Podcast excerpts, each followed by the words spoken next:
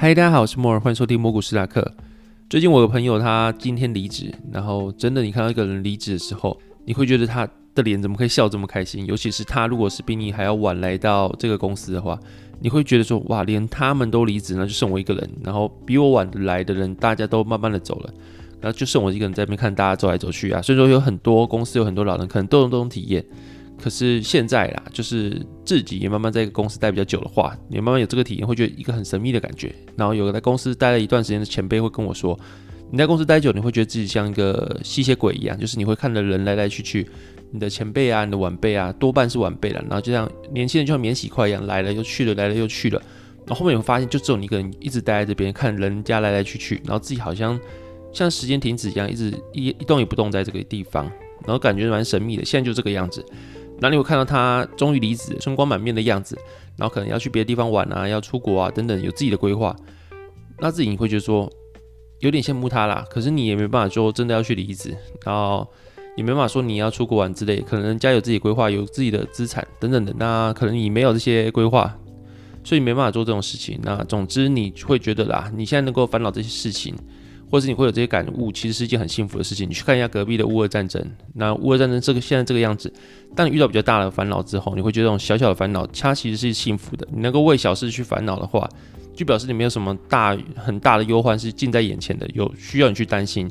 就像是你需要去担心股市崩崩盘，就表示说你还没有生命的危险。当你生命危险真的来的时候。股市崩不崩盘，其实你不会那么在意，大概是这种回事的。最近真的会觉得说，你看俄罗斯很多的新闻报道报道说，他们现在人民啊，不断那边挤在 ATM 前面换汇啊，然后不然就是他们的通货膨胀非常高啊。有些人说二十趴，有些人说几趴，不知道。反正二十趴来说啦，因为你不知道这个数据是不是正确，但二十趴来说，其实也是非常夸张的一件事情。就像是你去夜市买排骨酥，五十块的话就变六十块，然后当然如果你越来越高，就当然越来越贵。你可能会觉得五十块变六十块没什么了不起，但如果你今天的一个月的花费是三万块，就会变三万六千块。那你平常如果三万块花的刚刚好的话，那六千块你哪里生出来？更何况如果你今天要退休了，二六十岁终于要退休，但你的国家俄罗斯突然去打乌克兰的话，那你可能有两千万的卢布好了。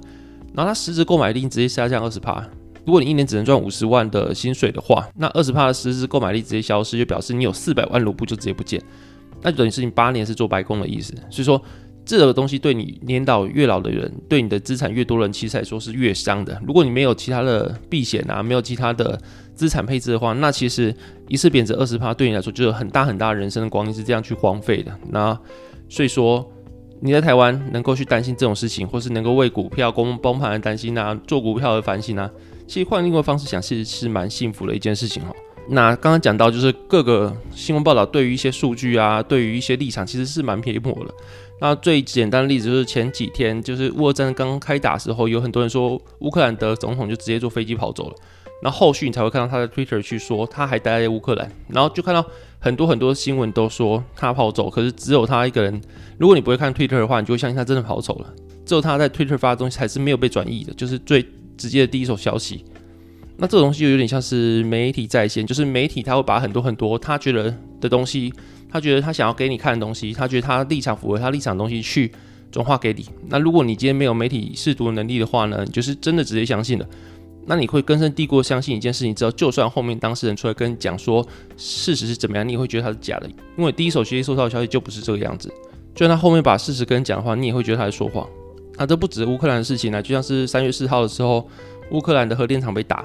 那如果是中国那些一律是说是乌克兰错的媒体的话，就一定会说这是乌克兰自导自演的，然后看又在自导自演了，然后不然就怎么样，就一定是乌克兰错。就算他家的核电厂被打，那一定是他的错。那如果你今天是亲乌克兰的媒体的话，大概就是说乌克兰很可怜，乌克兰都被霸凌之类，或是乌克兰他可能战况明明就没有那么的强悍，然后也会被说乌克兰的军队非常勇猛，然后乌克兰团结一心啊，去把俄罗斯打退。尽管现在看起来的话，就是乌克兰还是慢慢被包围了，然后还是慢慢的退守，他可能可以跟俄罗斯撑一阵子，然后比预期的还要久，然后他们的民心也是非常的强烈，但是终究实力是有差距的，然后能够撑多久？但是说对两边都很伤啊。如果你时间放长的话，对乌克兰对俄罗斯来说，其实都不乐见打太久。但是乌克兰能够像大家所说一样，就是势如破竹，甚至说什么要把俄罗斯收复嘛，其实不太可能啊。那就是你看什么样的媒体，他会有什么样的立场，他给你看东西，当然就是符合他立场的。那自己在看新闻的时候，还是要有点媒体试读的能力。那现在是我录音的时候是礼拜五的时间，那礼拜五的时候，二月的非农就业人数刚刚出来是六十七万人，远高于市场预期的四十万人。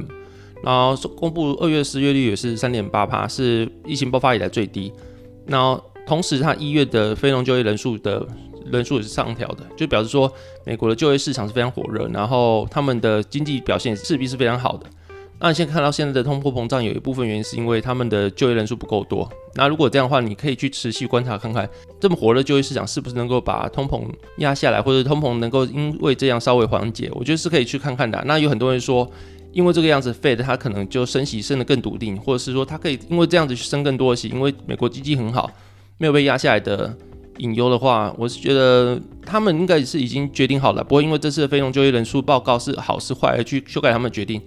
那目前看来，在根据前几天炮发表的言论来看的话，三月升息应该是升二十五个基点，应该是这个样子的。那就是比市场预期可能最多到五十个基点来说，会少了一些。然后对于你的利率环境来说，当然是比较好的一件事情。然后一定是因为乌俄战争，当然是带来的前景的不确定性，对他们的升息来说，一定会有一些影响。他们可能本来要升五十个基点的话。会因为乌俄战争关系，可能会只是升二十五个基点，因为他们不知道这些事情对于美国未来利率环境，或者对美国的经济环境会造什么影响。目前来看起来，就是充满很多不确定性啊。然后这几天我有在我的脸书去发表一些言论，去看看就是这些东西对于全球的总金啊，对于欧洲啊，对于美国来说会带来什么样的影响。然后上一集我也是做这样的内容，就不再多说了。那。如果根据这几天炮的言论的话呢，重点就是刚刚讲到，就是三月可能升起二十五个基点。那目前他们还没有规划，就是用什么样子去缩紧购债。然后大家会知道，缩紧购债通常会两个方式，一个是他们所买的债券自然到期之后呢，他们会拿回本金，但他们就不会拿那个本金进行再投资，那就是一个很温和的缩紧购债，就是自然的到期之后就不把这个钱拿回去投资市场，那市场就会少了债券这笔钱。那另外一种比较激进，就是把债券直接投向市场，去贩卖他们手上的资产啊，贩卖他们手上的债券啊，MBS，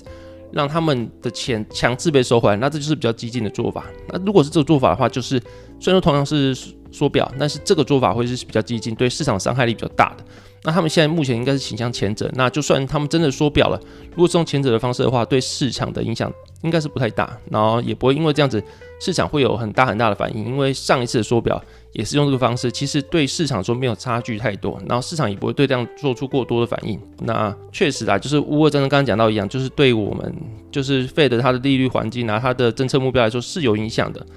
那还有一派的人是说，如果说美国现在就业非常强劲的话。那表示美国现在经济非常好，那可是还是有一部分人他不想就业，那可能是因为他可能在很多风险资产，像是区块链或是加密货币，还有像是纳斯达克啊，还有股市来说，他们已经赚很多钱，他们都是少年股神等等的，他们根本不需要去靠就业来维持他们的生活。那这时候有人会说，既然供应链有一部分紧缩的原因是因为他们的就业人数太少，那就业人数太少的原因可能是因为刚刚那些原因，因为大家都少年股神嘛。那会不会让这些风险资产去做很大很大的波动？让大家发现，诶，没办法靠这个东西赚钱，那他们就真的只好回来工作。所以说，有一派人会说，那费了要不要刻意的让他他们去跟市场不太沟通，去做出很多惊人之举，像是突然升息五十个基点，那不然就是突然说我要缩表，然后直接就向市场收回五百亿美金之类的等等。那这种东西就是跟市场的预期不一样，一定会造成很大很大的震荡。那所谓震荡就是往会往下掉非常多。那他们不是，当然不是为了要让股市崩盘，那是用这个方式之后，真的会让那些操盘者或是那些少年股神真的会愿意回来工作。但是有人这样讲啊，那实际上美国它有很多考量，一来就是风险、经济的不确定性，我刚讲到战争的原因嘛。那第二个可能就是政治考量，因为美国在十一月之后其中选举，那可能拜登啊或是一些政治的考量不会让他去做这种事情。虽然说大家会觉得说。费了是一个比较中立的组织，他们不受任何的政府机关的牵制。但是事实上，你看之前的川普跟炮的关系，你就知道，确实名义上他是中立，但是实际上他还是会受美国总统去做牵制，或者美国的政府去做牵制。他们不可能完全不理美国政府、美国总统的态度啦。所以说，你要说让风险资产造成很大很大的波动的话，可能是一个很新的理论，但是事实上会这么做，我我也不太确定。那就是看后续他们会怎么规划。那当然他们会怎么做，跟通货膨胀程度还有很大很大的关联性。那去年我有讲过嘛，就是现在通货膨胀的原因，其实很大一部分来自于供应链紧张的话，你其实靠 Fed 升息，其实能够改变什么？之前讲说，就你升息的话，船如果塞的话，会因此不塞吗？不会嘛。那还有一部分原因就是连接到刚刚讲战争不确定性。如果你今天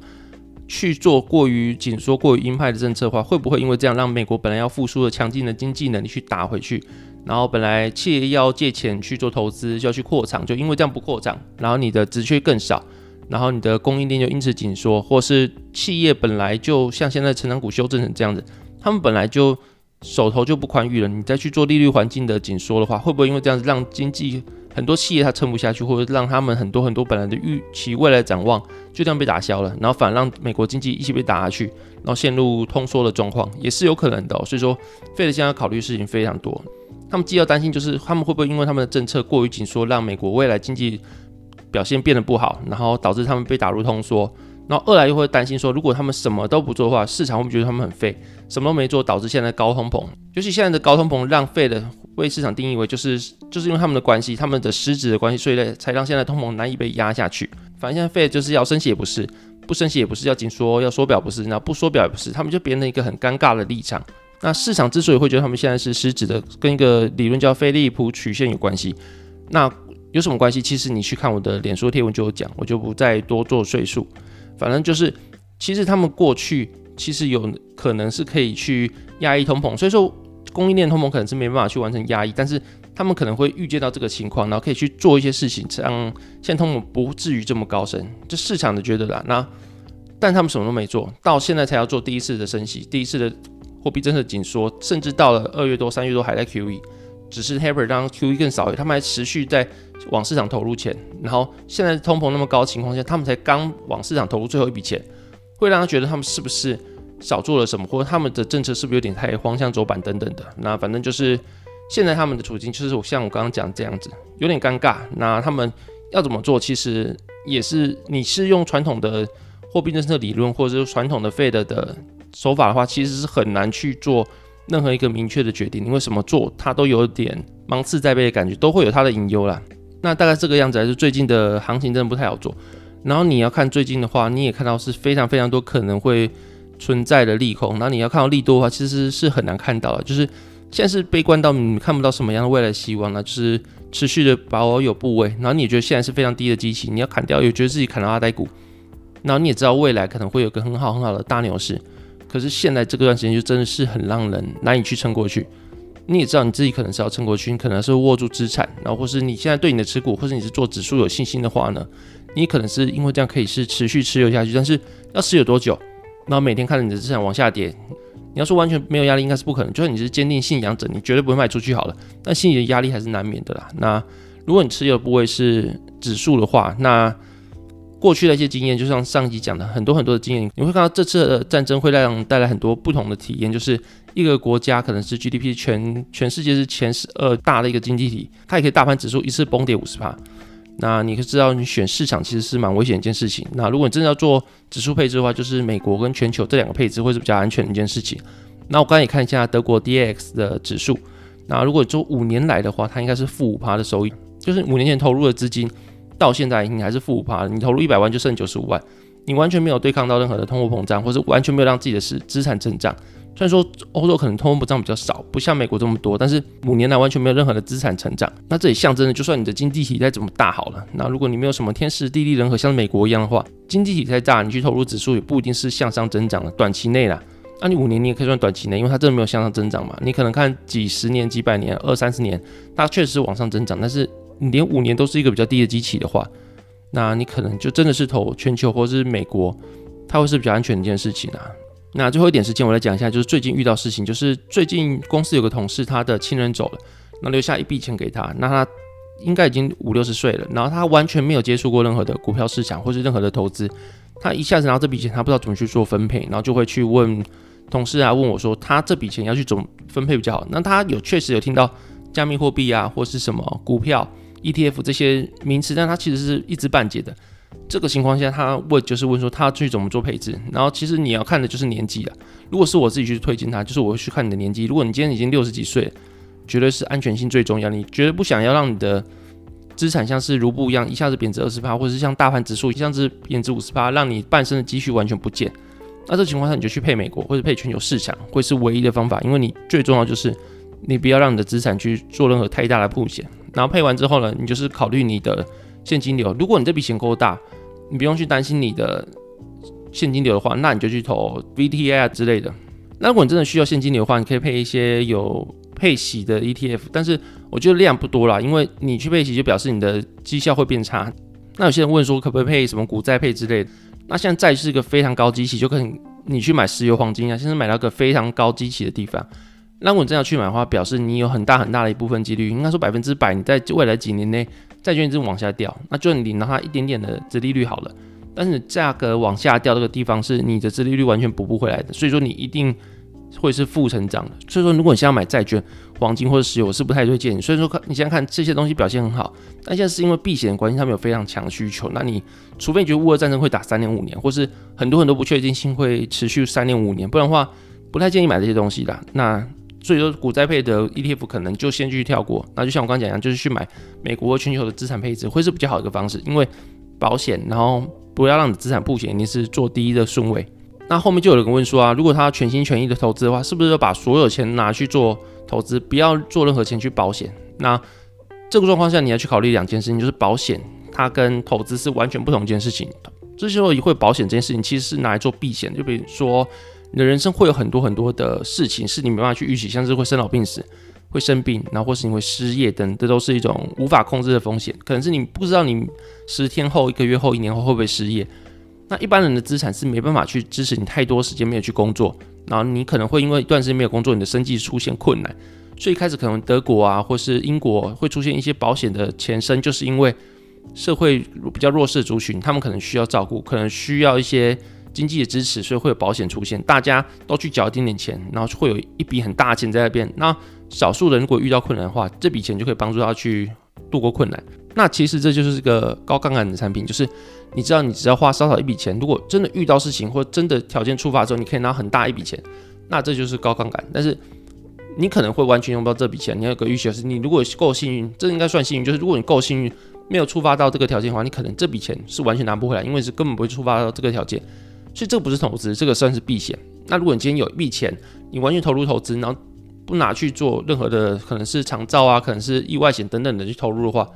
那其实说这是一个非常危险一件事情。就是你的投资再怎么厉害好了，你能够十年赚十倍嘛，或是你能够十年赚十倍之前完全不出任何意外嘛？那像是如果你今天不小心撞到一条超跑了，那你只有保最低的意外险，或是最低的任意险等等的。那你钱根本不够赔那个超跑，你可能刚出社会，就算你快退休好，那个超跑可能你要赔个八百万、一千万，你赔完之后，你的终身的资产都没了，你再会赚钱有什么用？你还是归零啊。那不如就是你去拿个高杠杆，你去花一笔钱，可能不小，但绝对不会对你的生活造成任何负担的钱，去投入个高杠杆产品，让自己的生活能安心一点，过得顺利一点，保证你自己出任何意外的话，你都可以度过。所以说，保险它跟投资不一样，保险就是做避险的方式，因为你要活。在这个世界上，就比如说你要活在这个世界上，面对任何的人生，或者面对投资市场，这两件事情都要有个观念，就是人生是未知的，投资也是未知的。那既然前面都是未知，你就要去做最坏的打算，就是你可能会出现什么意外，然后出现什么意外的话，那怎么去过度过来？可能人生可能出意外啊，然后你的投资市场可能是遇到股灾等等的，你要去能够度过这个事情，你才能够活得安心。所以你有任何的风险意识，或者你有任何的资产配置的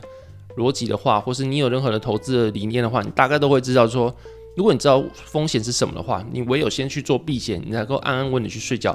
安稳的去过自己的生活。就像是如果你今天资产非常下跌、非常严重的时候，你会高杠杆，你风险一定超大，你一定睡不着觉啊。是那如果你今天是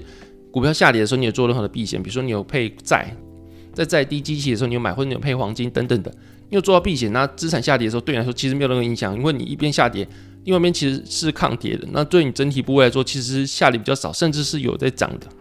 那这个情况下，你才能够安稳的入睡啊。那你的人生也是这个样子啊，就是保险呢，它就是做避险，你就可以把它当黄金或是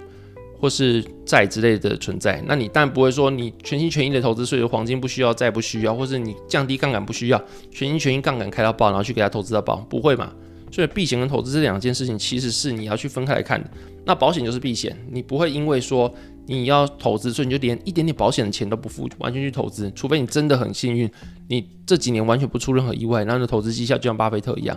不然的话，如果你整个出什么意外的话，人生完全就没了。很多时候是这样，你可能努力的赚钱，很努力的投资，最后出了意外之后，你还是倒赔。